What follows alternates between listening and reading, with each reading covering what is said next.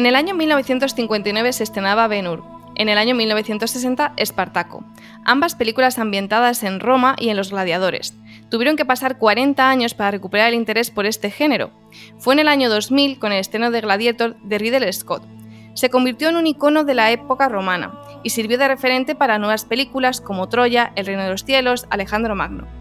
Además, también tiene su lugar en el listado de películas que tienes que ver, como pueden ser Braveheart, Titanic, Cipher, no me mires así, y sobre todo, para nuestra generación es todo un icono. ¿Tú qué opinas, Fer? A mí siempre me alegra cuando un género se revitaliza. Ha ocurrido en ocasiones con el western, que durante décadas estuvo bastante abandonado y ahora de vez en cuando aparecen películas muy interesantes de ese género. Y sobre todo, dependiendo de la época en la que te pille, un género como el de los romanos puede marcarte de por vida, eh, entregándote una afición que no sabías que tenías. A mí me ocurrió con Troya, que cuando vi la película yo estaba estudiando justo cultura clásica y me estaba gustando muchísimo ese mundo, y gracias a la película entré aún más en esa atmósfera, así que creo que es una película que quizá a nivel cinematográfico no sea tan importante para la historia del cine, pero que sí que revitaliza un género como tú has dicho y que nos permitió vivir durante casi más de 10 años de películas que si no hubiera sido por Gladiator quizá no habríamos visto. A ver, tenemos que ser honestos. Eh, Benur o Espartaco, como hemos dicho, son películas de este género, pero ninguno de los aquí presentes, y en este caso ahora mismo tú, las hemos visto, con lo cual se puede decir que Gladiator es un poco el, icono de, este género y, no solo en los 2000, sino incluso previamente. Para nuestros padres quizá sean las otras películas, pero para nuestra generación es claramente Gladiator. Sí, además es un tipo de película que puede introducir a un público joven a un cine de mayor calidad y hacerle desarrollar un amor por el cine. Como bien decía, quizá no sea la película más intelectual del mundo, pero puede ser la puerta de entrada para nuevos cinéfilos, y eso es súper importante. Así que poneos cómodos en vuestras butacas porque empezamos ya mismo con el análisis de Gladiator.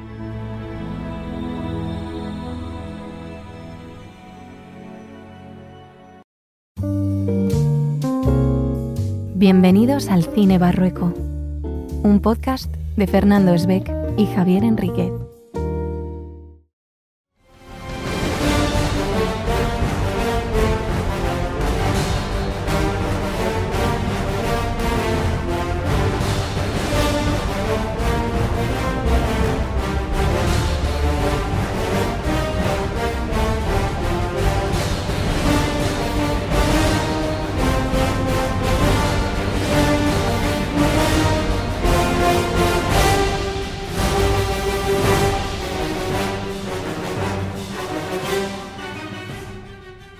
Qué alegría chicos celebrar una nueva sesión de cine barrueco para analizar Gladiator, película del año 2000 dirigida por Ridley Scott y la sinopsis dice lo siguiente.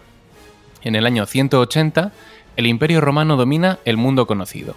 Tras una gran victoria sobre los bárbaros del norte, el anciano emperador Marco Aurelio decide transferir el poder a Máximo, bravo general de sus ejércitos y hombre de inquebrantable lealtad al imperio pero su hijo cómodo, que aspiraba al trono, no lo acepta y trata de asesinar a Máximo.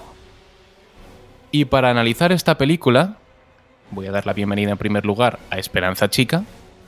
Hola, hola. Para hoy soy Lucila. Y regresan mis adorados Raquel Mora. Buenas noches, buenas tardes y buenos días Qué cómoda me encuentro en esta butaca del cine barrueco, Fernando. Y Damián Defensor, Damus Defensorus hoy. De hecho, soy un Dametor mínimo falsídico. Guiño, guiño. El nombre del protagonista todo al revés. Ah. Se te lo has preparado Jesús, hijo. Bien, se ha preparado durante toda la semana, es lo único que se ha preparado del podcast. Muy bien, bienvenido. Yo sé que contando contigo cuento con estas cosas. Gracias. Lo sé. Bravo. Pero seguro que no sabe decir la frase de Mary Poppins. Eh, me has pillado. Pero, ¿sabes, lo que más me ha dolido de, toda esta presentación? Que has dicho que la película es del año 2000. Joder. Joder, hace 23 años que se estrenó esta peli. Los que nacieron en el año 2000 ya no son ni pubertos, son adultos de, tomo y lomo. Ostras, chaval. Bien. gente- Pues esa para, gente ya- esa para gente salir un poquito de este bache, vamos con la dinámica del podcast. Ahora sabéis que toca el análisis sin spoilers y por hacer una excepción que me lo pidió durante esta semana, va a empezar con sus sensaciones porque esta parte, como es una película que hemos visto todos, yo creo, quiero que vaya más por sensaciones, por sentimientos, por quizá mm, cómo la vimos en nuestra primera ocasión y tal, más que en el análisis detallado de la película, que seguro que lo haremos en la parte con spoilers. Adelante, Esperanza. Sé que lo haces para que no lea todos los apuntes, que sepáis que tengo mm, dos caras enteras en tamaño muy chiquitito de apuntes para hoy, porque esta es, eh, si no mi película favorita, de mis películas favoritas. Eh, en parte el amor por esta película me viene por mi hermana, de, de que ella seguro, seguro es su película favorita, eh, ya me lo ha confesado, así que un beso María desde aquí. Yo pensé que era Snatch, Cerdos y Diamantes. No, esa le gustó tanto que se la pone para dormir. Sí, esa todos los días se la pone para dormir y en el minuto uno se duerme. Eh, y eh, en verdad es eso, que esta película a ella le, le, gusta mucho, es su película favorita y claro, yo al final eh, veo lo que se ve en casa y, y, yo creo que esta película en el cine desde luego que no la vi, lo cual tiene bastante sentido porque tenía ocho años, habría sido un poco loco y mmm, no sé qué, grado, no sé qué calificación tiene. Eh, entonces yo creo que la vi con 11 años, 12 años, recuerdo que era grabada de Canal Plus en cinta y es una película que hemos visto en bucle. No, sabemos, mmm, no los diálogos, pero sí los momentos que más nos emocionan, los gazapos que se ven en algunos casos de las bombonas de butano, eh, de gente que se está pegando y en realidad no se está pegando, pues todo ese tipo de detalles nos los conocíamos muy bien. Y claro, para mí esta película, pues, pues claro, me viene desde la infancia y es una película que me gusta porque me resulta muy satisfactoria como tal. Ya entraremos en la parte de, de spoilers, eh, a qué me refiero, pero en general a mí, claro, la, las historias así de, venganza y tal, pues me gustan mucho y esta pues tiene un final que, bueno, que, que luego en la parte, de todas formas, no sé si aquí deberíamos hacer parte con spoiler o parte sin spoiler, porque el que no la haya visto chico, o sea, después de la introducción que hemos hecho diciendo que esto es un icono de nuestra generación, pues mmm, te mereces comerte algún spoiler. Pero bueno. Es, como no saber que Jesucristo fue crucificado en la cruz. Está ahí, ahí, a la par. Sí, y me voy a quitar el crucifijo para que no haya spoilers de la pasión. Pues esto igual. Entonces, eh, yo, claro, como sensación, como emoción, eh, yo era pequeña, eh, no entendía del todo de qué va a ir la película, pero igualmente es, es, una, es, una, película muy emocionante.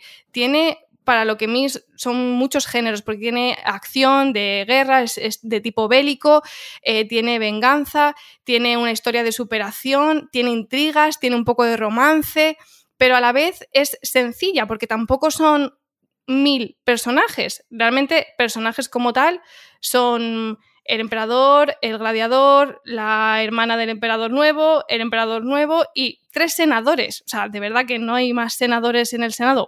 Había muchísimos más, pero que no te complican con la política, sino que realmente te cuentan una historia de una forma muy sencilla, mmm, muy bien contada, eh, de forma muy, muy espectacular, que yo creo que, que antes las películas envejecían peor. Y, esta realmente está hecha con muchas cosas reales y por lo tanto envejece muy bien. Y yo al final eh, la sensación que tengo pues es que es eso, es una película de la que no me aburro, eh, nunca me deja de emocionar. O sea, todas las partes de llorar yo las lloro, las partes de pelos de punta yo me ponen los pelos de punta. O sea, eh, me parece que no, mm, no te la, te la aprendes, pero no deja de transmitirte. Y las actuaciones me parecen que están muy bien, la dirección también la historia es original, no sé, o sea, bueno, original, entendimos que, bueno, que al final Espartaco debe ir un poco de lo mismo, pero como, como he dicho antes, pues nadie la ha visto. Eh, y así, a grandes rasgos, es eso. Entonces yo, la verdad que tengo muchísimo cariño a esta película. Eh, luego ya entraré a hablar ya de más cosas cuando surjan los temas, pero tengo apuntados de la banda sonora y tal porque es que me parece mmm, una maravilla. Yo sé que Fer no está en nada de acuerdo conmigo. Para mí es una película mmm, de 10. Si le digo 20 veces que la quiero ver, nunca es el momento de verla. Y por cierto, que sepas que Titanic va a ser la siguiente. Espero que te hayas quedado a gusto. Eh, um, Raquel.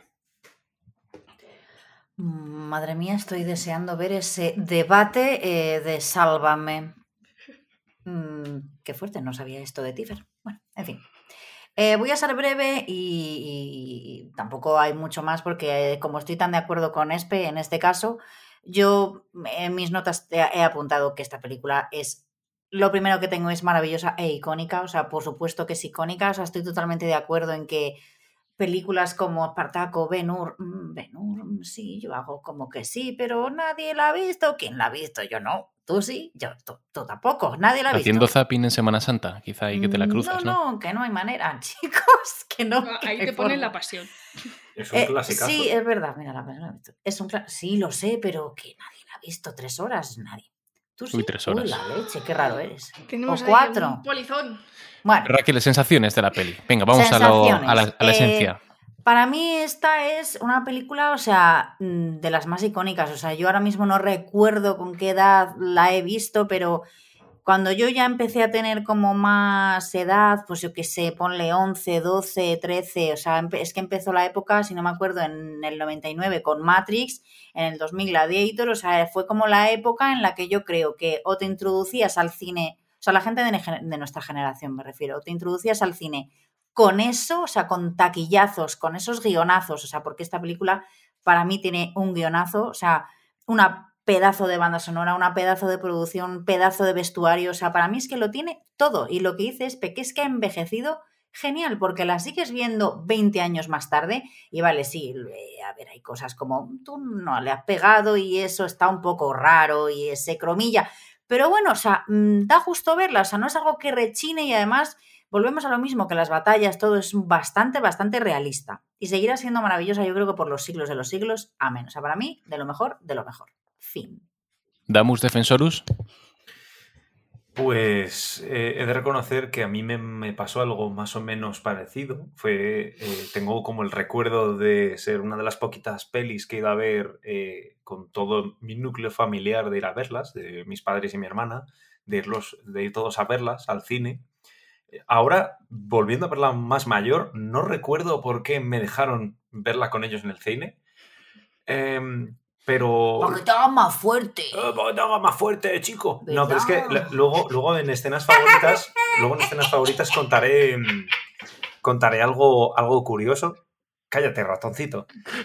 Y, em, y, y es que, como decía Espe, esta es como una de las películas que tienes que ver, o por lo menos para la- los que somos la generación del 90 por ahí, pero porque hemos, nos hemos ido desarrollando con ellas, junto con Bailando con Lobos, eh, Braveheart, estas eran como las pelis eh, pues de sangre y de actores, de, de sangre y de actores chachis, que, eh, que mi padre, no sé, que yo tengo como recuerdo de ver con mi padre. Perdona, es que iba a perder el hilo si No, me no, no, interrumpías. solo Dime. iba a decir que es que son pelis que, lo siento, pero o te inculcaban en casa, en este caso, pues Espe con su hermana, tú con tus padres, que bueno, en fin, te han llevado al cine, pero bueno, así Sí. has quedado.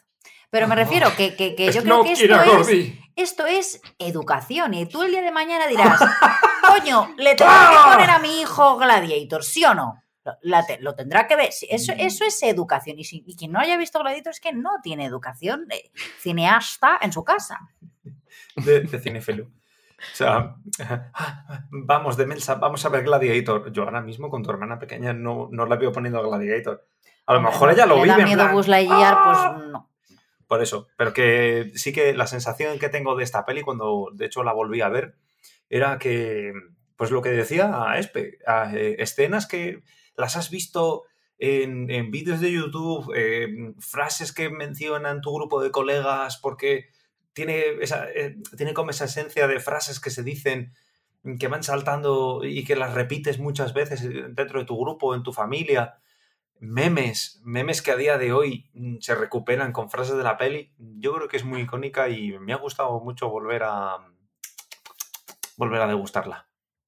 Yo en mi caso también la vi en el cine como Damián. Damián es un año más pequeño que yo, lo cual lo convierte en un espectador más sensible porque estaba consultando tú ahora la fecha. merendabas viendo South Park. Estabas entrenadísimo. Estaba consultando ahora la fecha de estreno, creo que fue en mayo del año 2000, y yo en mayo, en mayo del año 2000 tenía 8 años y, 5 meses. Y tú, Damián, tendrías pues siete añitos o... Entonces, yo lo pienso... Yo recuerdo que en el momento cuando lo vi en el cine fue un poco traumático, o sea, me gustó, pero hay escenas que dices, ostras, o sea, que en la película aparte a una mujer a la mitad, eh, hay escenas de violencia bastante gráficas, así que con siete y con ocho años, mm, bien, bueno, si estamos aquí y estamos estables emocionalmente y psicológicamente, significa que tampoco es para tanto pero sí lo recuerdo como esa primera experiencia cinematográfica de cine de adultos y es un poco lo que estábamos comentando. Es una película de puerta de entrada. Además, en esta época, como decía Raquel, estrenaron Matrix, que si bien cuando la vimos en su momento no nos enteramos de nada, tenía una estética que te hacía enamorarte de eso. Se estrenó Gladiator, 2001 La Comunidad del Anillo, o sea que era una época de grandes aventuras épicas y creo que marcaron a una, a una generación y le inculcaron en cierto modo el amor por el cine.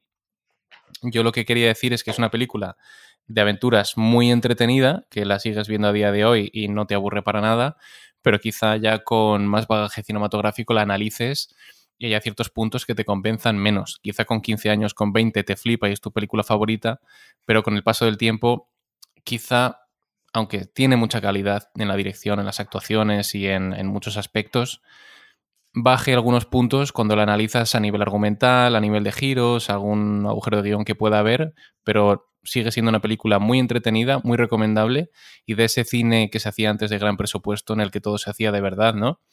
Y que no era de superhéroes. O sea, tú antes podías ir al cine a ver una gran aventura épica en la que todo era nuevo, se inspiraba en una época distinta y la gente acudía más a verla. Y quizá echemos en falta ese tipo de películas y cuando se estrenan y fracasan dan un poco de pena, ¿no? Hace poco vimos la del Rey Arturo, la de dirigida por Guy Ritchie, que si bien el tono es totalmente distinto, no sé si se la pegó o no, pero pasó desapercibida, ¿no? Ni mucho menos llegó a ser una décima parte de lo que puede ser esta Gladiator. Así que yo sí que he hecho en falta más películas como esta en la taquilla. En la cartelera, quería decir, no en la taquilla. Totalmente. Funcionan en taquilla. Yo es que de hecho volviéndola a verlo pensaba y decía, pero con toda la pena, ¿eh? Digo, si es que ya no se hacen películas así, es que a mí, o sea, hace mucho que no siento, que no me siento así con una película y decir, Dios mío, es que estoy ante un peliculón, de verdad, es que en todos los sentidos, te lo juro, o sea, que te abruma de, de, de todo el entorno, de los actores, de todo. Yo creo que es que repetir esta misma película a día de hoy, yo creo que no sería viable, porque los costes, o sea, los costes de todo, ahora mismo. Y sobre todo también, fíjate, que, fíjate qué tontería, pero ha habido, ha habido cosas de la peli que yo pensé, esto ahora no lo podrían hacer. Por, por ejemplo, con, todas las, eh, con todas las leyes que hay de defensa animal y demás, mm.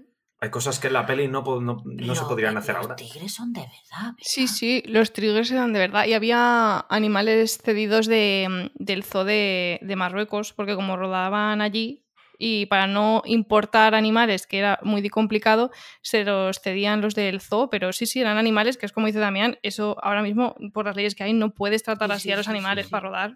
Y, ya no es tanto el tema de los animales como que si os fijáis en la escena inicial de la batalla, todo es real.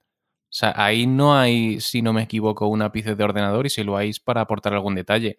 Pero invertir tantísimo dinero en un bosque que iban a deforestar, quemarlo, llamar a 400 o 500 extras y montar el set de rodaje que montaron ahí, eso hoy en día yo creo que por lo que ha abaratado el cine digital las producciones, es muy difícil que lo volvamos a ver.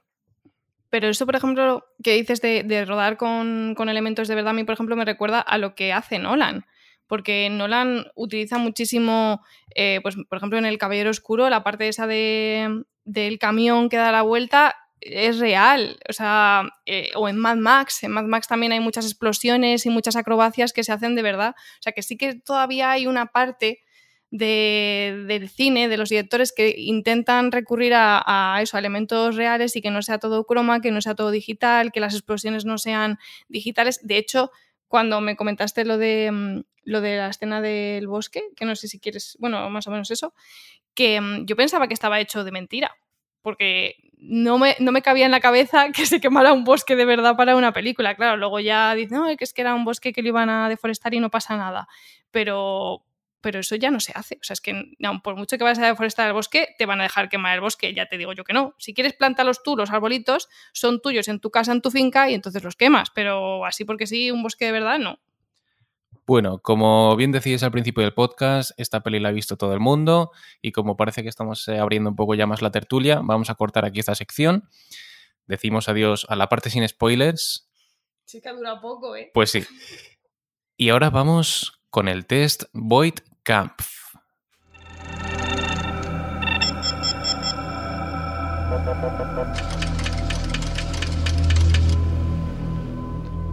De los que estamos aquí presentes, el que está todavía pendiente de hacerlo es Damián. El test Void Kampf es al que se somete a los seres que viven en el mundo de Blade Runner para determinar si son replicantes o no. Vamos a conocer un poco más de Damián, a ver si es un replicante o un ser humano. Damián Román, película favorita. Señor de los Anillos. ¿Cuál? Las dos torres. Motivo. Mm, eh, por edad, introducción a la fantasía, a la, a la fantasía épica, mm, epicidad, mm, pasote de peli. pasote No de sé. peli es motivo bastante relevante. Me gusta como argumento porque es un pasote. Es que es ¿Lo sigue pasote. siendo a día de hoy? O sea, es una película que se mantiene como tu número uno. Hombre, por supuesto. Raro es que mm, durante un año no la vea. Tiendo como a intentar verla todos los años. Bueno, espero que en el 2023, si no ha ocurrido, ocurra. Y en versión extendida. Aquí sin tonterías. Vale, vamos con el género de cine favorito. Cine, eh, o sea, em, me gusta mucho la, el, el- el cine de fantasía épica. O sea, siguiendo en la línea, ¿no? De lo que decías. Sí, es que entre ciencia ficción. Es que estoy entre ciencia ficción.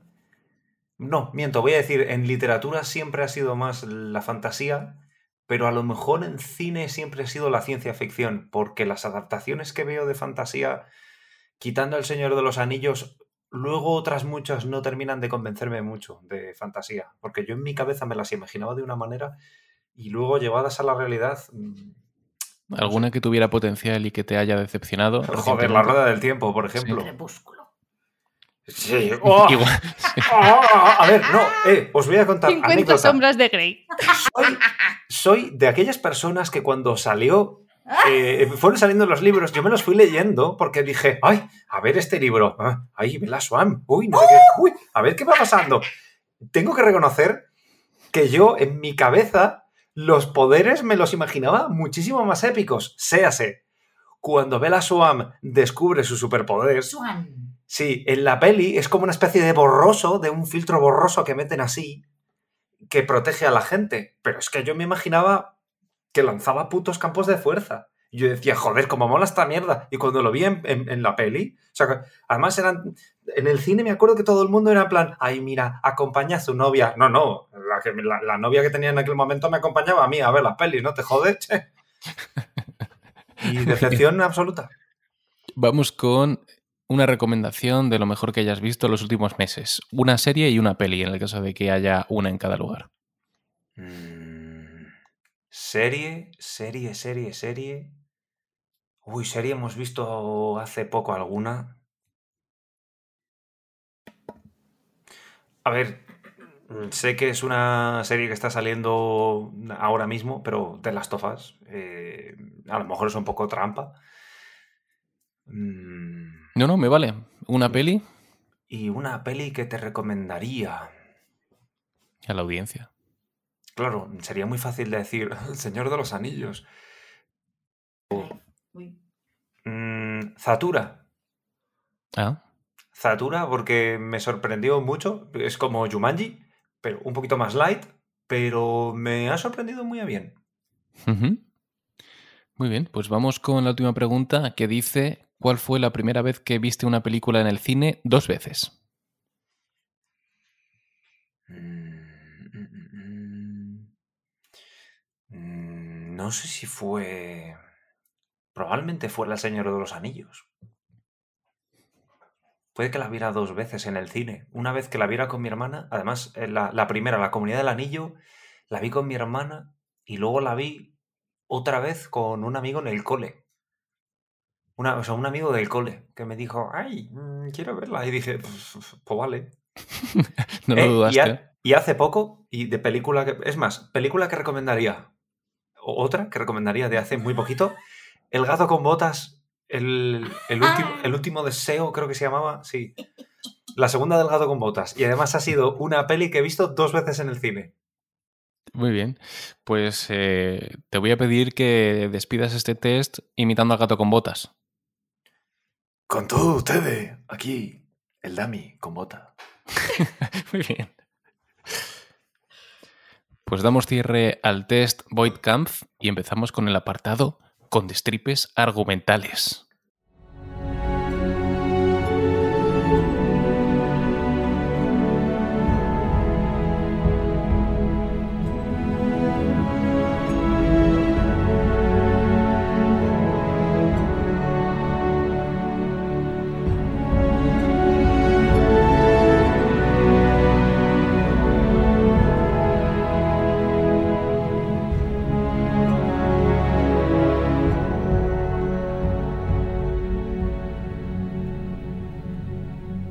Dumbledore se muere en el sexto libro. Y Jesucristo está crucificado. Y Jesucristo también. Y resucita en el ter- no, no como Dumbledore, pero resucita el tercer día. Venga, vamos a respetar el orden que veníamos trayendo de la primera parte del programa. Esperanza, con spoilers, todo lo que quieras. A ver, con spoiler, pues mm, soltamos ya el spoiler. A ver, yo creo que mm, lo que yo comentaba antes de- del final agridulce iba un poco por ahí, por el hecho de que, mm, el personaje tiene como dos objetivos. Eh, por un lado, cumplir con la última voluntad del emperador y por el otro lado, su venganza personal, porque a mi parecer, de forma un poco absurda, el emperador cómodo manda a matar a la familia de él. Es, es un movimiento estratégico que yo mm, no entiendo muy bien porque este hombre es un general cualquiera, eh, no, tiene, no, no forma parte de la familia eh, real, con lo cual si- eh, su hijo no tiene nada que reclamar. Entonces, eh, matas a este hombre como se supone que lo ibas a matar y no, no entiendo la necesidad de ir a por la familia. O sea, es, es un movimiento que no entendí muy bien. Citando a. Citando a. a- joder. Al mayordomo de Batman, que se me acaba de ir el nombre completamente. Alfred, Alfred. A- Affleck, Affleck. Ah, Affleck. ventríloco. Porque es el, el- el- un ventrílocuo, ¿vale? Joder. Em, solo hay hombres que solamente quieren ver el mundo arder. Y Sí, sí. cómodo. Él da por hecho que eh, Máximo ya está muerto. Y dice, pero. Claro, claro, o sea, a- para él su plan ha salido redondo y yo no entendí muy bien por eso, porque dije, pues como estrategia, pues me parece un poco absurdo, porque al final solo has conseguido cabrearle más porque la primera parte de tu plan, que era matarle a él, no ha salido bien. Entonces la segunda parte de tu plan pues ha salido peor todavía. Entonces, pues creo que si, no- si se hubiera ahorrado la segunda parte, todo esto no habría degenerado así. Pero bueno, eh, pasando de, ese punto, eh, digo eso, que es, que es un final agridulce porque mm, consigue los dos objetivos, lo cual resulta muy satisfactorio, eh, sobre todo la parte en la que se venga, a, a mí al menos es la parte que más satisfacción me genera. Pero claro, agridulce porque este proceso pues le cuesta la vida a él y a un montón de gente, porque el momento en el que el plan de sacarle y llevarle mm, fuera de, de la escuela de gladiadores para que se reúna con su ejército sale mal, ahí la verdad que es un revés del que cuesta recuperarse. Que yo recuerdo que cuando era pequeña no entendía muy bien qué había pasado. Ahora ya viéndolo y estando atenta, pues me di cuenta de, esos movimientos, de conversaciones con los senadores y de esas conversaciones encubiertas con la hermana de- del emperador que dices tú, ah, vale, que ha sido ella. Pero os lo juro que cuando era pequeña yo simplemente iba al basto de la historia, a la parte de venganza y a mí todo lo demás me daba igual. Entonces, pues creo que al verla otra vez me ha gustado todavía más y, y el final es que me gusta incluso más. Me, me gusta muchísimo que, que se reúna con su familia, que al final era su... su él solo quería estar con... O sea, su pena era que no les había podido salvar y, desde el principio de la película él solo quiere irse a su casa. Si quiere que termine esa guerra, está contando los días que lleva fuera de su casa, eh, tiene presente a, su mujer y a su hijo en, en sus oraciones. Entonces, pues creo que, es, que por eso el final es satisfactorio, porque de una manera o de otra, pues, pues se reúnen. Pues esto, a ver, yo estoy de acuerdo con Espe. Hoy estoy todo el rato de acuerdo. Eh, hablando con spoilers ya, eh, sí, evidentemente el final es súper satisfactorio. O sea, eh, le decía a Damián cuando empezaba la peli, digo, uff, no me acordaba de este pavo, claro, pero es que, claro, dice Damián, es que lo hace bien, por eso te da asco, ¿no? O sea, y le quieres matar todo el rato. Respecto a lo de que se carga su familia, pues sí, estoy de acuerdo que sobra, pero bueno, como yo me quedé mucho con la frase del padre de que dice que es que, que, claro, que este señor pues que no puede reinar porque no tiene moral, o sea, y se queda tan ancho.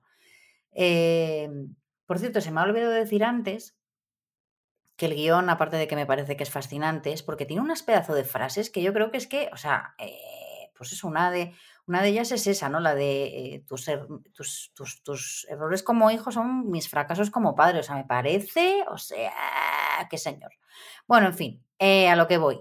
Pues eso, yo creo que es como un reflejo, ¿no? De que mmm, no viene a cuento que se carga la familia, pero bueno, te dejan ver, pues que es un capullo, ¿no?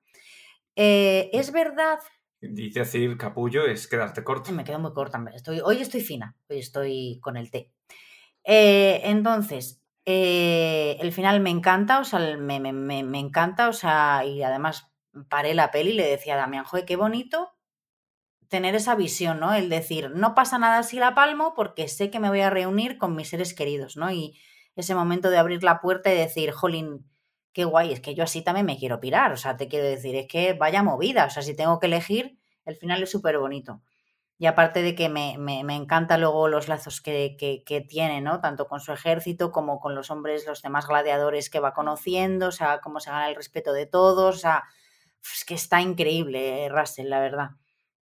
Y sobre todo, jo, cuando le dice la, el, el amigo lo de aún no, ¿no? O sea, me quiero reunir con mi familia, sí, pero bueno, aún no, es como, aún quedan cosas por hacer. Eh, no sé a qué se refería Fer, estoy deseando escucharle cuando ha dicho lo de que hay agujeros de guion, porque mmm, a lo mejor soy yo que soy gilimema. ¿Ves? Digo gilimema. Eh, pero eh, sí no entiendo, no entiendo, sí.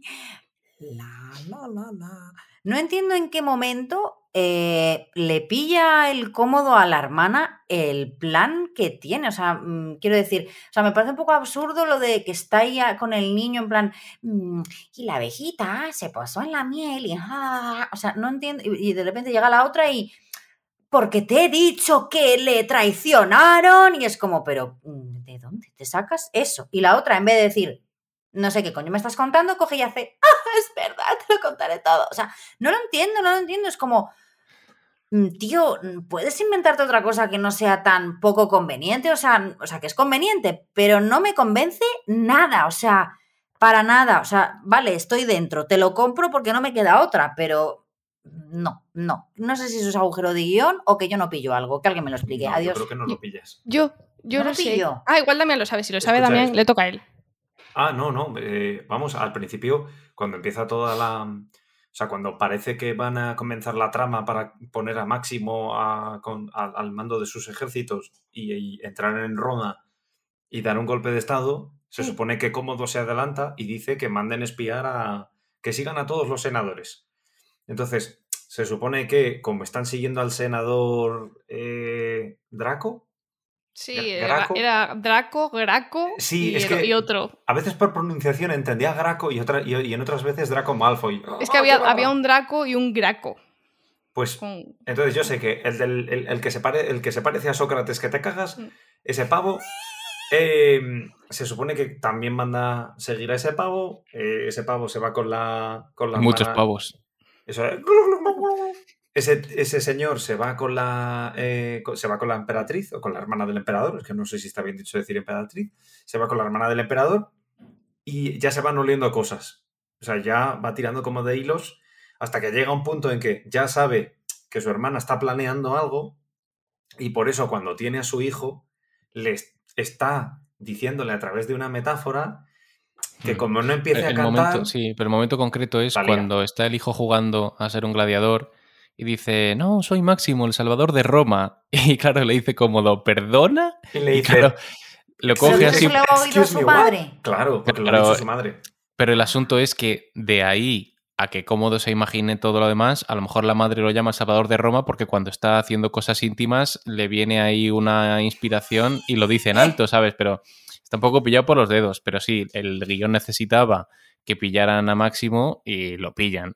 Pero yo lo que decía, quizá no son tanto agujeros de guion, sino que a mí y a nivel personal, toda la parte del plan, esta me parece un pegote que meten ahí, porque creo que en esa parte de la película no sabían qué contar y dicen, bueno, vamos a poner ahora Máximo en una rebelión porque, mm, bueno, eh, su historia inicial es la historia de venganza, pero quizá esto pueda quedar bien. A mí me parece la parte más floja de la película y que además te la resuelven en un momento, o sea, mm, no lo intenta y ya está fracasando. A mí por eso esa parte no me gusta demasiado. Y lo que decía, sobre todo del guion, Raquel decía que era un guion excepcional, sí estoy de acuerdo en que muchas frases son muy contundentes y muy icónicas, pero el guion como tal no me parece maravilloso. Eh, a mí lo que más me gusta es la primera hora de película, primera hora y pico. O sea, la parte de Germania me parece alucinante, toda esa parte de la batalla, luego cuando llega cómodo, esa parte de intrigas y tal, me parece muy chula. Luego cuando él llega a, Trujillo, que él es de Trujillo, que en la versión española dice Emérita Augusta, pero en inglés dice Trujillo. es de Trujillo el tío. Y cuando llega y lo convierten en esclavo y toda la parte de la formación y la catalogación de los gladiadores y eso me gusta muchísimo. Y luego ya cuando llega a Roma, después del primero o segundo combate, ahí creo que la película cae un poco. Pero esa es mi opinión. Además que la película dura dos horas y media, si hubieran reducido o reconducido un poco la parte de la trama esta de la intriga, habría quedado una película dos horas, dos horas y diez y tampoco hubiera pasado nada. Y mm, sobre todo lo del guion fue porque he escuchado en entrevistas que cuando tuvieron el texto entre manos Ridley Scott y Russell Crowe y tal, que estuvieron quitando cosas que no les gustaban y creo que empezaron a rodar con 25 páginas, que luego iban sobreescribiendo y demás con el paso del tiempo, pero creo que es un guion que fue bastante conflictivo. Eh, sí creo que Ridley Scott lo hace suyo y luego él va añadiendo cosas, pero no creo que sea la mejor parte. A mí me gusta la dirección que está muy bien. Ridley Scott es un director muy espectacular. De hecho, últimamente analizamos aquí en el podcast El último duelo y es una película que a mí tampoco me encantó, pero de las partes más interesantes eran las batallas, ¿no? Cómo las hace, con qué crudeza, con qué interés. Y luego creo que Russell Crowe está magnífico, no sé si tanto como para llevarse el Oscar, pero es el típico héroe al que tú seguirías. O sea, es el típico héroe que necesita una aventura épica. Fue su papel más importante y lo sigue siendo a día de hoy. No era por entonces el actor más conocido del mundo. Yo creo que hasta entonces quizás se lo hubiera destacado más por LA Confidential. Pero, ahí este fue cuando, claro, le catapultó. ganó el Oscar y además yo creo que él está magnético, con esa sonrisa que tiene, em, la imagen. Súper atractivo, súper. El porte, el porte que tiene y esas escenas en las que él va caminando rodeado de soldados a izquierda y derecha y cómo le van honrando, me parece que le hacen ser un tío muy carismático, la verdad. Así que, bueno, más allá de la parte del plan, creo que el resto está muy bien. Y sin embargo, la película, o sea, te deja con muy buen sabor de boca, porque aunque creo que esa parte no estaba tan bien, el final es con lo que el espectador se queda y creo que el final sí que merece mucho la pena. Puedes decir, bueno, el emperador yendo a pelear con un gladiador, eh, cómodo creo que sí que lo hacía, lo que pasa es que creo que lo hacía, lo miró Espe, con esclavos desarmados, pero dices, bueno, qué fantasmada que baje el emperador a enfrentarse con el héroe. Bueno, es cine, ¿no? Y es lo que hemos venido a ver. Y el final es lo que hace que tú te quedes con un buen sabor de boca. Y que, y que prioritario, o sea, y que sobre todo se supone que Cómodo no va a salir a pelear contra un tío que ha sido ex militar y que. El, mejor general, ¿sabes? O sea, vamos, para desayunar se merienda a 20 germanos. que ha matado ahí a un tigre, al otro, y él solo se los ha zampado, y tú ahora puedes. Eso es, y entonces a mí por eso, a mí el personaje de Joaquín Fénix le empecé a, le empecé a tener eh, como, como, actor, le empecé a tener mucho gusto a este, a este señor. Por el, a lo mejor fue el primer papel que recuerdo de Joaquín mm, Fénix, mm, mm. pero le tengo en. Le tengo como. Como muy de decir, joder, qué buen actor por este papel. Porque te da tanto asco en la película. Por, lo que dices tú, si ya has matado al tío y crees que lo has conseguido, ¿por qué vas a matar a su familia? Porque como bien ha dicho Raquel, es un tío que no tiene moral, es un tío que es un sociópata. Además es un niño que está... A mí es que el personaje de Cómodo en esta peli me gusta y me he dado cuenta a raíz de ser más mayor todo lo, todo lo que toca. Porque es un, es un señor que al final, em, si te paras a pensar, dices, vale, eres un sociópata, pero es un niño, un niño grande, mm. que como no le, han, no le han dejado cumplir su deseo de jugar a los emperadores, eh, mueve los hilos para terminar siéndolo y luego intenta romper con, con todas las dinámicas que hay. al final es un crío con mucho poder que puede hacer mucho daño y por eso toda la gente que está a su alrededor dicen, ojo, cuidado con este. Pequeña apreciación, cuando se están llevando el cadáver de, de Russell Crowe, el cadáver del tío, o sea, el cadáver de cómodo lo dejan en la arena y es que ni siquiera el apuntador está mirándolo. En plan, ay, ay, pobrecito Russell. Y, yo creo que. Una mancha blanca ahí.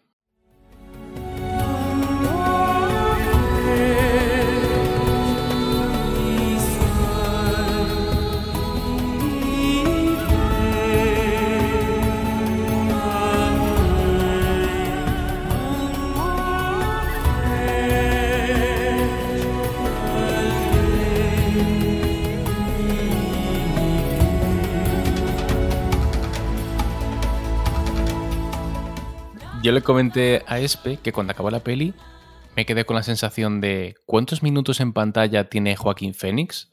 Lo intenté buscar en internet a ver si estaba estipulado, porque yo tenía la sensación de que tiene el mismo número de minutos que Russell Crowe. Me pareció que por cada escena que había de máximo había una de cómodo. Y llegué a pensar, esto es porque en rodaje Ridley Scott se ha enamorado del actor y es lo típico que dices, ya que lo tengo delante lo voy a explotar.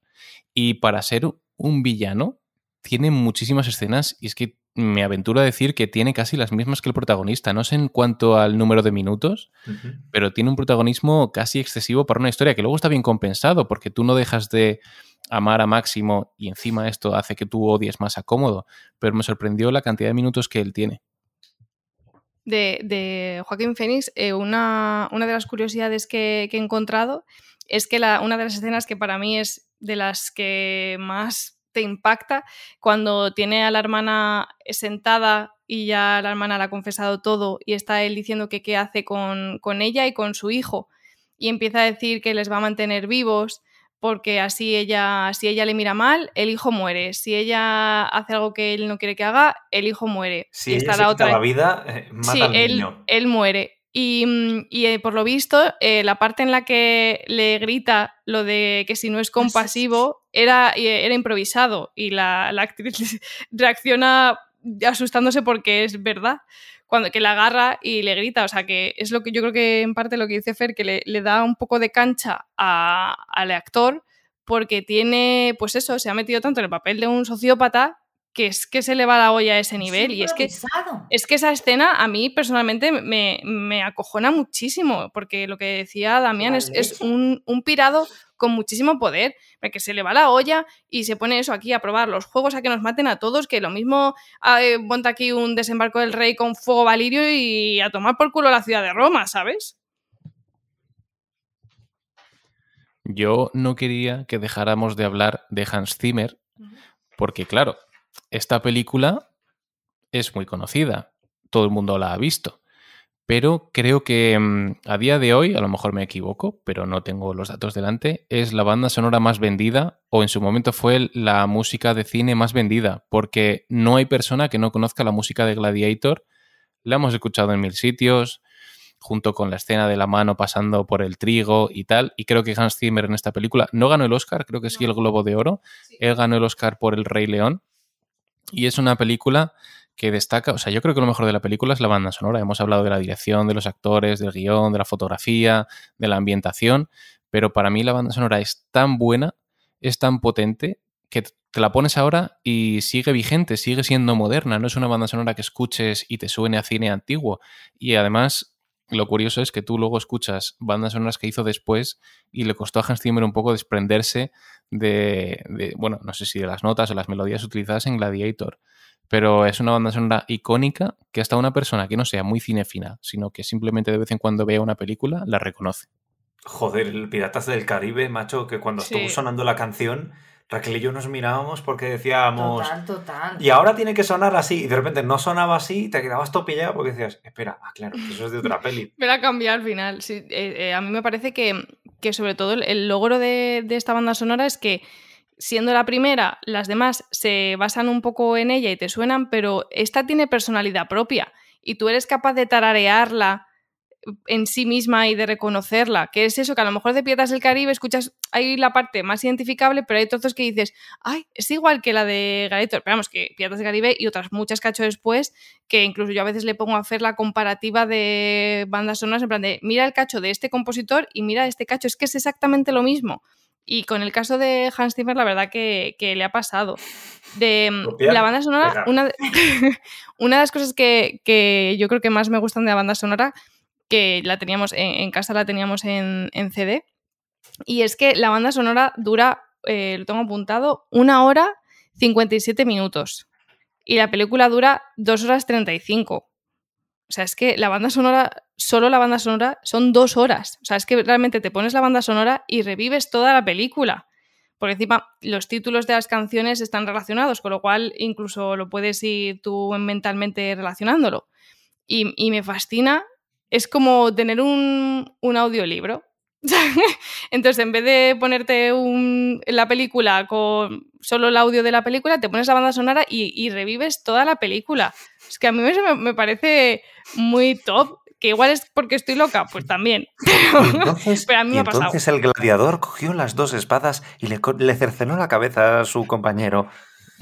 Raquel, me da la sensación que en esta parte con spoilers has hablado menos y estoy seguro de que tienes ahí alguna anotación o algún pensamiento. No, estaba pensando también en la, en la banda sonora, pero es por no repetir lo que, lo que hemos dicho. Eh, es cierto que esta peli tenía 11 nominaciones y solo ganó 5, la verdad es que me parecen pocos. Pero poco me parece Almeida, el meme. Poco, me parece. Eh, pero vamos, relacionado a la banda sonora, pues sí, o sea, vamos, no me habré puesto yo veces ni habremos puesto en casa We Are Free. O sea, es que, mm, y lo que habéis dicho, es que repetirlos. ¿A quién no conoce la banda sonora? Uy, yo no he Gladiator, no la he visto en mi vida, pero sé que es Gladiator. O sea, ¿hasta qué punto esta película es, mm, pues eso, tan heavy, tan icónica? Joder, como tantas veces hemos dicho icónica, pero es que de verdad no tiene otro adjetivo. O sea, quiero decir que es que la conoce hasta en tu pueblo. O sea, es que todo, todo. Es maravillosa. Hmm, y Raquel, mira, para continuar, ya que nos vamos, sí, sí, ahora un momentito, que nos vamos encaminando al último tramo del podcast, si quieres abandonamos un poco lo que viene siendo la banda sonora y vamos dando una última vuelta para dejar eh, constancia de esas cositas que quizás se nos han quedado en el tintero. Me hace mucha gracia además que este hombre, eh, Máximo, iba a decir Russell, pero bueno, vamos a Máximo. Máximo, porque está pletórico, joder, qué bueno rock está punto se dice. Mm, me, me, me, me, mola cuando se hace, coge la arena antes de las, de las peleas, sí, porque se lo pregunté a Damien, digo, pero ¿por qué lo hará? Digo, a lo mejor alguna manía o algo, y me, explicaste que no, que es como pues lo que hacen como en los Juegos Olímpicos, ¿no? Como para... Los gimnastas, sí, para que no le sude la mano. Mm. Eso es, para evitar el sudor, pero me pareció curioso y me parece un, me mola porque se hace ese clic y se repite durante toda la película varias veces y me, me mola. esos detalles creo que en el cine me, me, encantan porque además yo creo que caracterizan como al personaje. O sea, me gusta como conocer sus manías, ¿no? Además, la primera vez que lo hace es gracioso porque le mira al perro como, ¿qué pasa? ¿Qué pasa? Damián, ¿con qué cosas te has quedado por comentar en este podcast? Dilo ahora o calla para siempre. Mm, pues la verdad es que una cosa que me ha llamado bastante la atención de la peli, volviendo a verla ser, o sea, volviendo a verla siendo más mayor, ha sido un poco eh, la crudeza de muchas escenas. Yo no recordaba mm, que los caballos eh, atropellaran al hijo. O sea, que tú vieras cómo los caballos atropellaban al niño. Era una cosa que yo cuando era pequeño pensaba que era un cambio de cámara y no se veía y dices, pues ya está, para adelante. Eh, pero, o sea, hostia, y luego muchas escenas, eh, muchas escenas que son eh, bastante sangrientas que para la edad que teníamos cuando salió la peli... Muy bien hechas. Sí, sí, están, están muy, muy, o sea, están muy bien hechas. Yo no sé en cuanto a efectos especiales de la peli, pero la gente que tenía que hacer em, las cosas de sangre y demás, joder, hicieron que te cagas de bien. Eh, tienen detalles en la peli que ayudan mucho a contextualizar un poco, o sea, que me gusta cómo contextualizan la, Roma de aquel momento.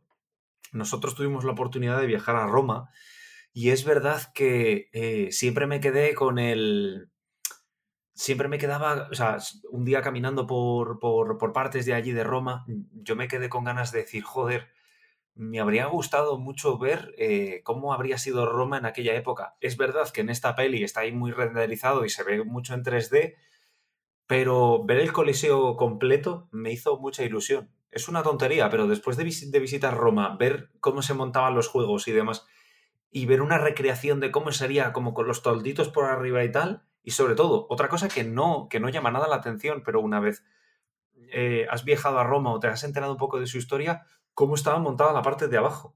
Hmm.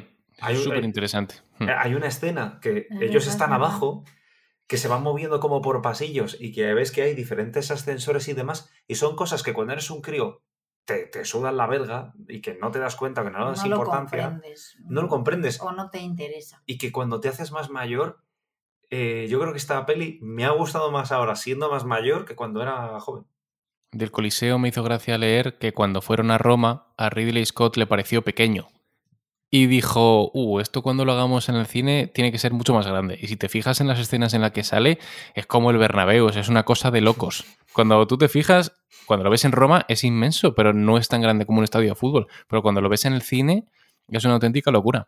Espe, ¿quieres cerrar tu turno con cosas que se te hayan quedado pendientes de decir? Pues tengo muchas, pero es que no me dejas hablar. No, que mm, en verdad iba a decir algo y se me ha olvidado, ¿eh? O sea, eso, eso me ha pasado. ¿Qué? Ya, sí, pero es que eso ahora yo no lo quería decir, ¿sabes? Yo no actúo por lo que tú me mandes, tío. Em, no, es que iba a decir algo de lo que estaba hablando también y se me ha olvidado. Que iba a comentar eh, una de las curiosidades, pero se me ha olvidado. Tema de crudeza, sangre, animales.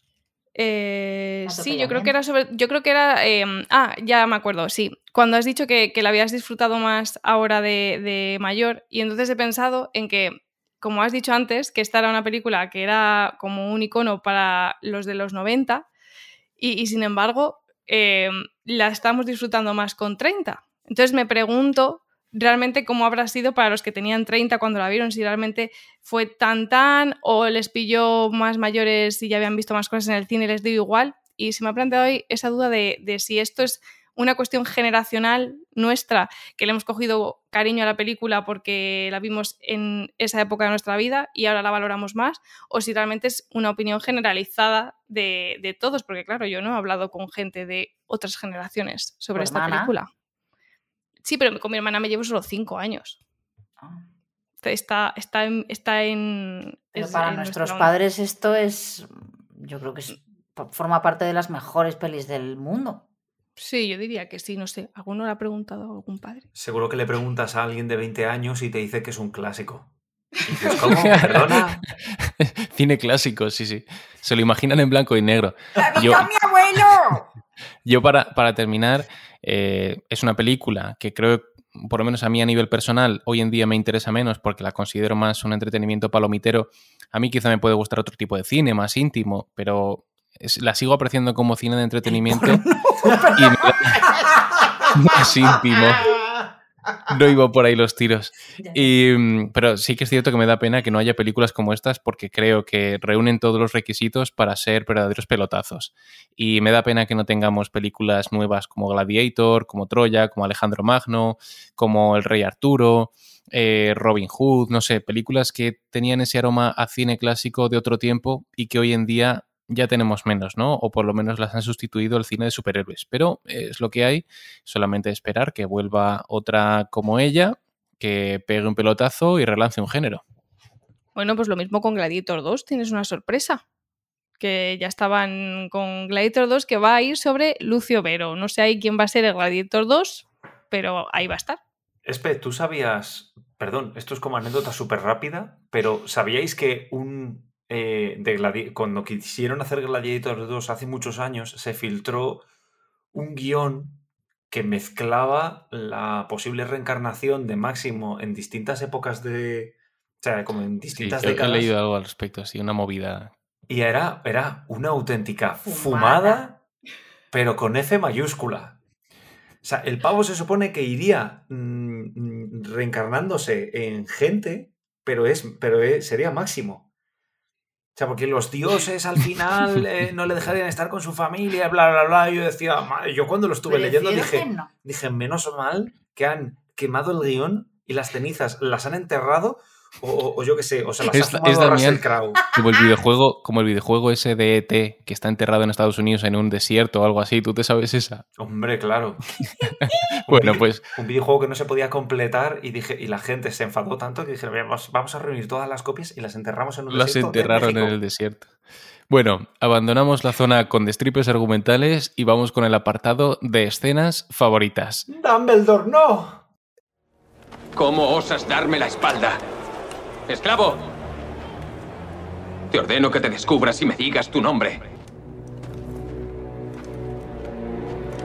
Me llamo Máximo Décimo Meridio, comandante de los ejércitos del norte, general de las legiones Félix, leal servidor del verdadero emperador Marco Aurelio, padre de un hijo asesinado, marido de una mujer asesinada, y alcanzaré mi venganza en esta vida o en la otra.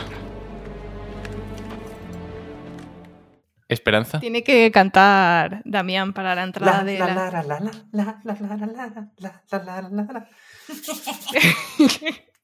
Es que, a ver, tengo, tengo varias, entonces no es mi escena favorita, es la escena favorita. Entonces, esa no cuenta como mía, ¿vale? Yo luego digo otra. No, no. No, cuenta, Fer, no cuenta. No cuenta. sí, sí cuenta. No cuenta. La, la escena, por excelencia, es la escena en la que se descubre ante el emperador y se quita el casco. O sea, esa escena está en YouTube, la hemos visto 20.000 veces, no sabemos el discurso de memoria y se te siguen poniendo los pelos de punta. Porque es súper emocionante. Y yo lo único que deseaba es que el niño se quitara de en medio para que le clavara la flecha a cómodo. Digo, ya está, y termina aquí la película. Ya ha terminado. O sea, es, es- es es el top de la película. O sea, todo lo demás eh, va construyendo para ese culmen, que es que con la música que le ponen, es que es una escena de 10 y por eso la puedes ver sola y aún así te emociona. No hace falta que veas toda la película, ves solo ese trozo y tú ya te emocionas y piensas, quiero verla entera otra vez, solo para llegar a esta escena y a este discurso. O sea, es, es lo más. Si queréis opinar algo de esta escena, si no, sigo con otra. Yo tengo, yo eh, cuando estudié el máster, no sé si me estará escuchando alguno de mis compañeros, nos pidieron un ejercicio de llevar a clase una escena mítica de la historia del cine. Y yo llevé esta, llevé esta escena, porque consideraba que en ese momento, para mí, era una de las mejores escenas que había visto, o por lo menos que reunía todo aquello que a mí me gustaba ver en el cine. Y, y cuando acabo de analizar todos los detalles de por qué a mí me parece una escena magnífica, el profesor me dijo que, que bueno, que de guion era una escena que no era muy brillante porque era muy grandilocuente, el personaje podía haber tenido como más subtexto, podía haberlo dicho de una manera más sutil en lugar de quitarse el casco o jugar con el casco y tal. Y ahí está la diferencia, ¿no? De cuando hay una persona que realmente sabe de cine, otra no, o por lo menos una que interpreta en qué momento debe hacerse cine sutil y cine de conversaciones profundas y con un doble sentido, y cuando el cine tiene que mostrarse y ser épico, y esta es lo que pedía, ¿no? Y esa es la anécdota que yo tengo. Pero entonces, ¿a quién le estás diciendo que no sabe de cine? ¿A mí o al profesor del máster de cine? Porque claro, No, no, que yo digo que el profesor en ese momento se pasó de listo diciendo, no, es que a esta escena le falta profundidad en el diálogo, creo que lo que dice es muy obvio. Y es como, no, mira, en el cine tiene que haber momentos épicos y esta escena representa lo que es la épica en las aventuras. Hombre, hombre. Tu profesor me puede comer los huevos. ¡Oh! la flecha va a ir para él. Efectivamente. Eso. La flecha se la va a guardar a Máximo a tu profesor. cómodo. Damián, escena. Pues eh, mi escena favorita es, eh, pese a... Podríais pensar que es una escena sangrienta y demás, pero no, es la escena durante la, la conversación que tienen eh, el emperador, el, viejo emperador, eh, que, que se, me, joder, se me acaba de ir el nombre. eh, Marco. Aurelio. Ma- Marco Aurelio, es que no sé por qué me salía Augusto. Eh, cuando están hablando Marco Aurelio y Máximo. Y. eh, Anda, que la- si uno es Augusto y otro es cómodo. Pero. ya la has manchado. Vale. Ahora hay caca por todas partes. Ahora Raquel coge el boli y tacha. Dice, la broma que tenía apuntada. dicha. Dicha ya. Ruski, ruski, Check. ruski. A ver, el momento en el que eh, Marco Aurelio y, y Máximo están hablando, me gusta mucho la diferencia de, por así decirlo, la diferencia de poder que hay de un señor que lo tiene todo y de un señor que está hasta la verga y que lo único que quiere hacer es marcharse a su casa. Y me gusta mucho cuando está medio acostado ahí y ahí medio tapándose ahí con las manticas y le dice que, que le describa su hogar. Dice, descríbeme tu hogar. Y eh, dice, ah, el hogar. Y entonces le empieza a describir cómo es su hogar y no es cómo lo describe Máximo, sino cómo un señor que tiene todo un imperio a su disposición, esa carencia de algo tan simple como un hogar. Porque cuando él habla de Roma, habla de un lugar que está envenenado, eh, conspiraciones, traiciones, y es un hombre que está, que es, un hombre que prefiere estar con su edad en el campo de batalla a estar en un sitio cómodo, estar en un sitio a gustito. Y, eh, y, la descripción, o sea, y me gusta mucho, sobre todo la cara del, actor cuando le refleja, cuando le transmite cómo es su hogar y el otro cómo lo recibe. Y que Máximo no ha estado en Roma, a pesar de todo. Cierto. A mí lo que me gusta de lo que comentas es que en esa escena es cuando vemos a Máximo más, más, emocionado durante la película, porque cuando habla del hogar y cuando está entre soldados se le ve sonreír y estar en su aire, pero cuando está entre senadores es muy seco, es muy borde, no está a gusto, no le salen las palabras, y eso te demuestra que es un hombre de acción, que es un hombre que no está hecho para la política, es un hombre que va siempre de frente y que por eso quizá se quiere mantener tanto al margen de la política durante buena parte de la película. Y, y, sobre todo lo que has dicho tú me recuerda a eso, la diferencia de cómo es él cuando está hablando del hogar o hablando con soldados o con, o con su subalterno a cuando está entre senadores. ¿no? Raquel, ¿escena? Oli, pues eh, mi escena, bueno, a ver, la escena que dices, P, la verdad es que es bastante brutal, o sea, es como el culmen, ¿no? Del, de, de la película y el momento más épico. Pero si tengo que quedarme con. Bueno, voy a quedarme con un par de escenas. Una ya la hemos nombrado antes y es precisamente cuando se llevan, o sea, el cuerpo de. No, o sea, me gusta. Porque es verdad que yo, la hermana. Eh, lo siento, no me sé el nombre. La, la hermana Lucila. De, Lucila. Eh, me parece que tiene un guion, la pobre, eh, pues eso, como el papel higiénico que tengo en el baño de abajo, o sea, muy pobre, ¿no? Pero me gusta que ya al final, ¿no? Se, o sea, la noto cohibida a la, a la mujer, es verdad, o sea, bueno. No, pero has dado la impresión de que nos limpiamos con helechos ahora. no. No. Eh, entonces es verdad que pues da esa imagen, ¿no? Y me gusta como respetadlo, no sé cuánto, este hombre ha luchado por Roma y tal. Y, y, todo el mundo va ahí a colaborar, ¿no? A, a, a llevarse al, al cuerpo de, de, Máximo y dejan al otro ahí tirado. Y es como, hostia, es que nadie se da la vuelta, o sea, es que se la suda, es como ella, es como, pues eso, ¿no? Lo, lo, lo, lo que puedes llegar a importarle eh, a alguien o lo que puedes llegar a temerle, ¿no? O sea, porque ya llega un punto que el quinto este... Eh, Le odio. O sea, oh. Sí, sí oh. Bueno, pero, pero, pero no le ayuda. O sea, en el último momento, bueno, cuando ya tal, es como. Pero antes de eso. Que, o sea, cuando han ayudado a que, ha ayudado a que maten a toda su familia y que casi le maten a él. Y luego al final te pones dígeno y. Oh, claro, pero eso es lo que, las espadas. Voy, que ya en el último momento. Pero por miedo, por miedo, es a lo que vamos. Y la hermana igual. La hermana ha estado totalmente cohibida por él.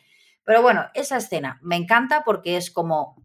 O sea, se ve, se ve ahí, se queda reflejado totalmente eh, dónde reside el poder, ¿no? Y, y, y, la, y el respeto.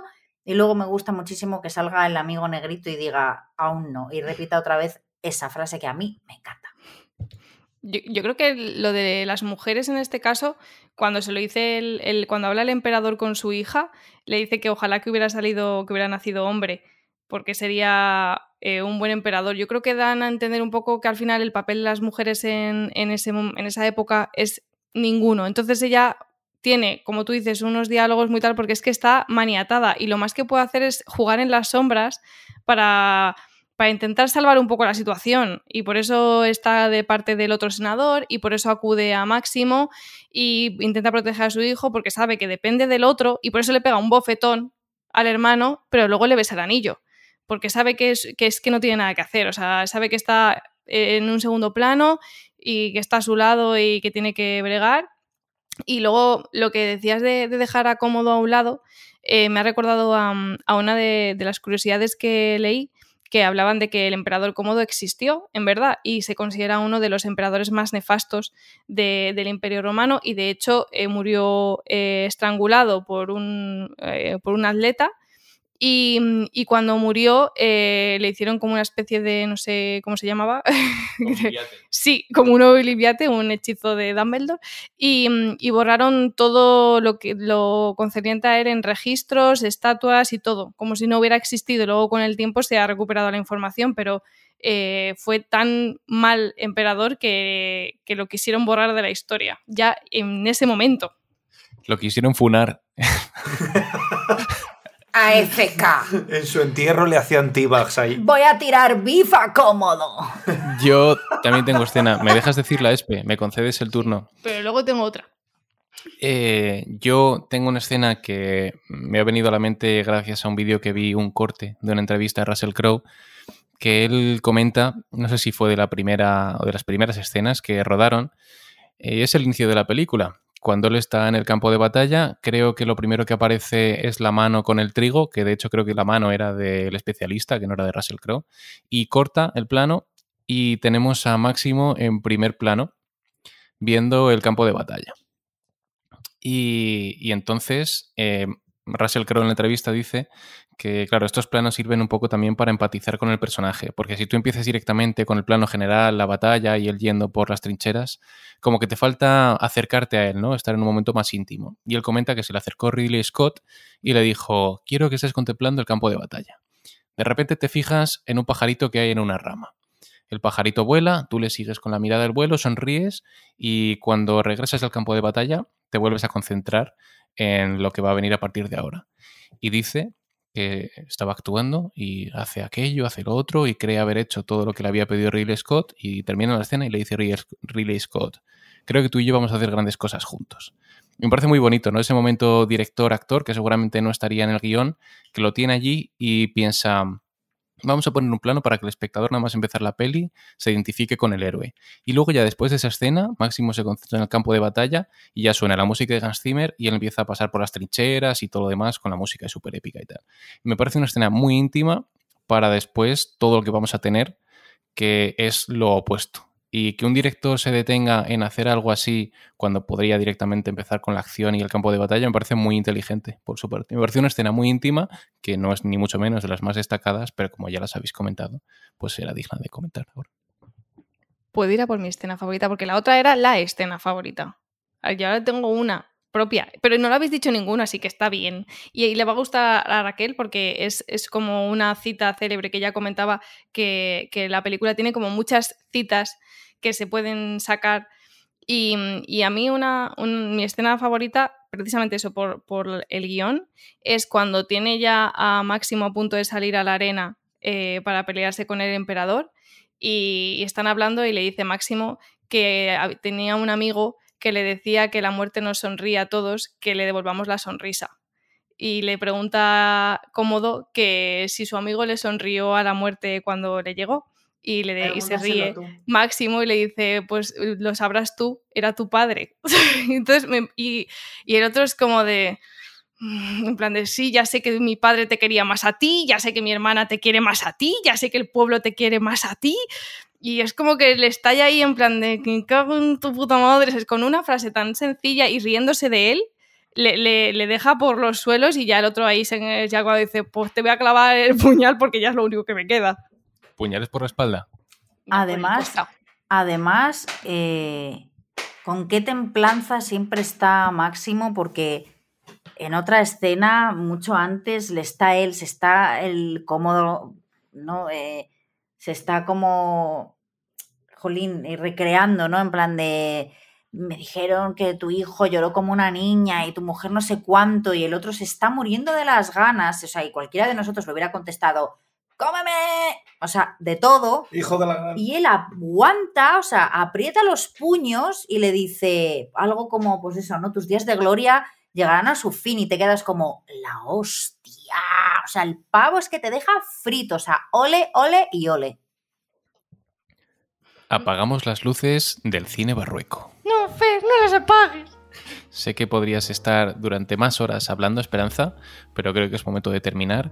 Muchas gracias por haber estado en este episodio. No pasa nada, yo ahora llamo a mi hermana y echamos un parlao. Un beso, Malía. Ha sido un placer de nuevo contar con mi querida pareja Raquel Mora Un placer, chicos. Hasta la próxima. y Damián Román, Dam Defensor. ¡Zamora Victris! Terror Romanorum.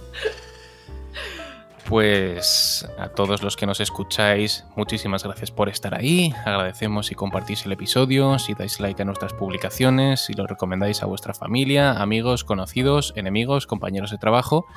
Nosotros prometemos volver muy pronto con películas que nos han marcado durante toda nuestra vida. Titanic, Titanic. Estoy seguro de que así será. Muchas gracias a todos. Nos escuchamos pronto en Cine Barrueco. Adiós, adiós. ¡Mua!